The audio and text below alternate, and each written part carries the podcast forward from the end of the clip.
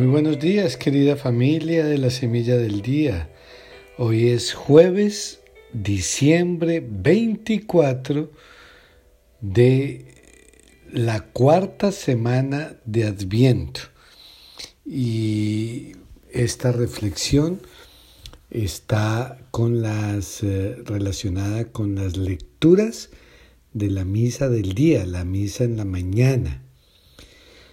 Así que haré esta reflexión con base a esas eh, lecturas y lo que he pensado es que en la tarde pues enviaré una bendición a toda la familia de la semilla del día pues para ya eh, dar por terminado y eh, concluido este tiempo de Adviento.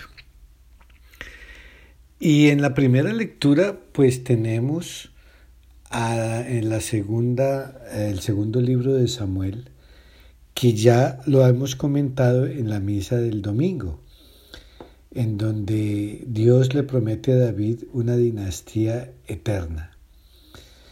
Y en el Evangelio de hoy, eh, según San Lucas, tenemos el canto del Benedictus en labios de Zacarías y, este, y esta lectura lo que hacen es prepararnos para la celebración en la noche. Es la preparación ya final para el nacimiento del Mesías, de Cristo Jesús. Recuerden, querida familia, lo que hablábamos al comienzo, que quien ha hecho esta preparación durante el tiempo de Adviento es definitivamente la persona que va a vivir en más plenitud la Navidad. Quien no ha hecho nada puede tener cierto sentido de qué se trata, pero no es lo mismo.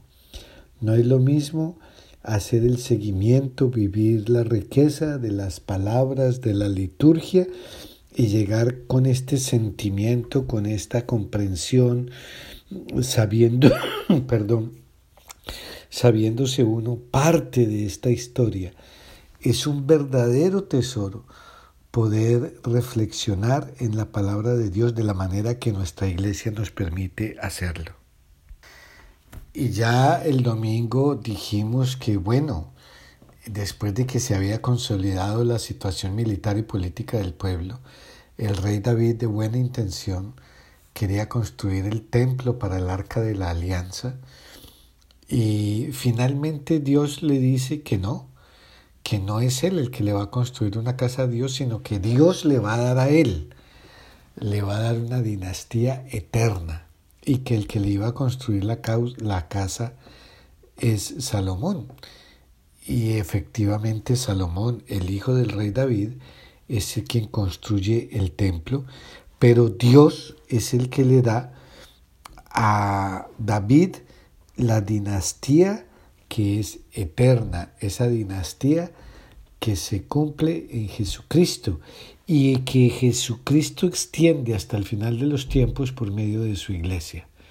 O sea que nosotros somos parte de esa promesa que Dios hizo a David, que comenzó inclusive con Abraham, cuando le prometió una bendición para todas las naciones que se cumple en Jesucristo y la dinastía eterna que se cumple en Jesucristo.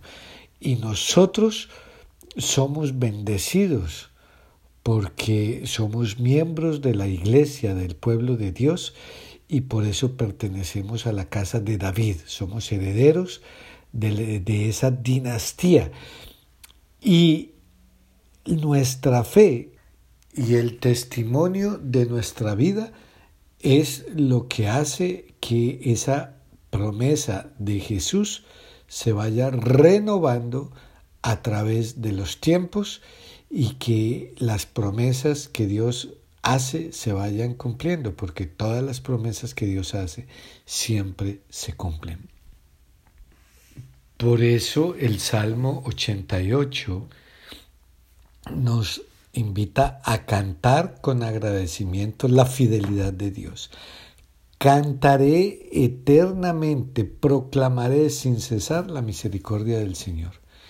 Y recuerda expresamente La alianza que hizo con David dice así, un juramento hice a David mi servidor, una alianza pacté con mi elegido, consolidaré tu dinastía para siempre y afianzaré tu trono eternamente. Él me podrá decir, tú eres mi Padre, el Dios que me protege y que me salva.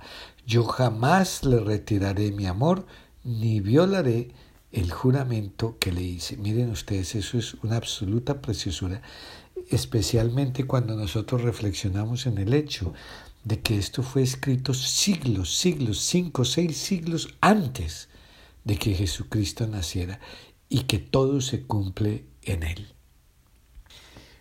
Así que para Israel y también debe ser para nosotros, eh, la gran maravilla no es solamente que Dios haya creado el universo, lo cual ya es una maravilla, que nos haya creado nosotros, lo que claro, obviamente si no nos hubiera creado, pues no estaríamos reflexionando todas estas cosas. Pero la maravilla más grande es la alianza, la alianza que Dios ha venido haciendo con su pueblo. Y por eso el pueblo le agradece, eh, eh, glorifica a Dios. Bienaventurado el pueblo que sabe aclamar, que camina a la luz de tu rostro. Y obviamente no nos quedamos solamente en la primera lectura, porque Jesús, el Hijo de David, se presenta como el Mesías en el que se cumplieron todas las promesas a Israel. Sí, Él es el Mesías, el Rey, el despreciado, el escarnecido, y que sin embargo clamó a todos los vientos, sin cesar canto en el amor del Señor y de generación en generación anunciaré su fidelidad. Y solamente en Jesucristo es que este salmo tiene pleno sentido, porque solamente Jesús puede decir en plenitud, tú eres mi Padre. Y Jesús es el único que puede decir, tú eres mi Padre, porque Él es el verdadero Mesías, Él es el ungido, Él es el Cristo, Él es el consagrado por el Espíritu Santo. Así que ayer escuchábamos nosotros el Magnificat en boca de María, que resume la historia de la salvación que siempre está conducida por Dios. Y hoy escuchamos ya en la preparación final para el nacimiento de Jesús escuchamos el Benedictus. Bendito sea aquel que viene en el nombre del Señor, eh, que Lucas pone en los labios de Zacarías, para, y que nos ayuda a comprender el sentido que tiene la venida del Mesías a nuestra vida. Y nos recuerda que todas, todas las promesas de Dios todo lo anunciado en la casa de David su siervo se cumple con la llegada de Jesús. Y que Él siempre se ha acordado de sus promesas y de su alianza y por eso ha visitado y redimido a su pueblo y nos libera de nuestros enemigos y de todo temor.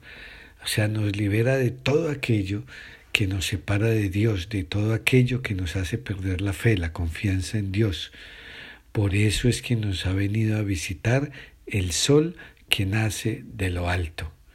Y por eso eh, en el nacimiento de Jesús es cuando definitivamente se ha mostrado en su plenitud la fidelidad y el amor de Dios.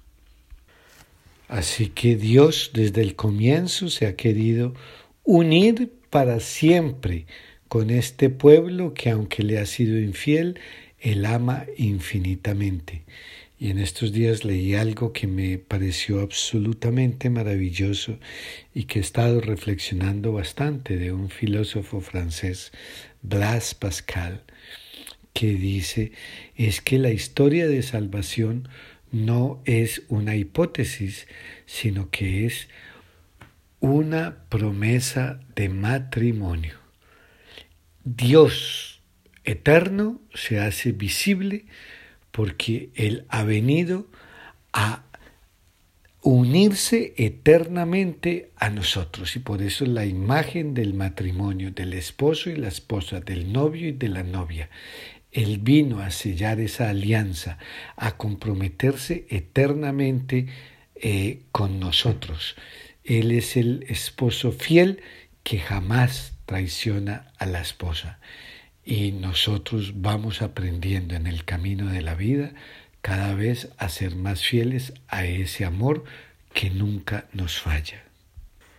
Y es por eso que en este 2020 y en medio de la pandemia que nos afecta a todos, seguimos celebrando y seguimos alabando a Dios porque continuamente recibimos sus dones y vivimos cada día y vivimos nuestros años en su presencia, llenos y llenas de confianza porque sabemos que Él es fiel y le decimos que nosotros también queremos ser fieles a Él. Esta relación, esta promesa de matrimonio eterno nos debe llenar cada vez más de alegría y de consciente optimismo. Hace dos mil años que el Hijo de Dios se quiso encarnar en nuestra familia y en nuestra historia. Cuando Él vino, se selló para siempre la promesa de ese matrimonio. Que a diferencia del matrimonio que celebran en la iglesia el hombre y la mujer, que es hasta que la muerte los separe, este matrimonio es un matrimonio que dura, que durará para siempre, para toda la eternidad.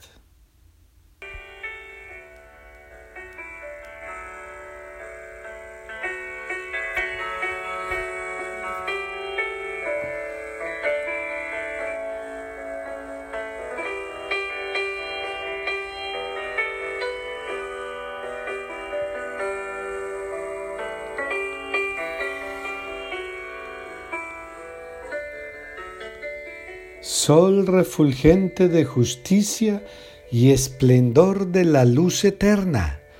Ven a iluminar a los que yacen en las tinieblas y en las sombras de la muerte.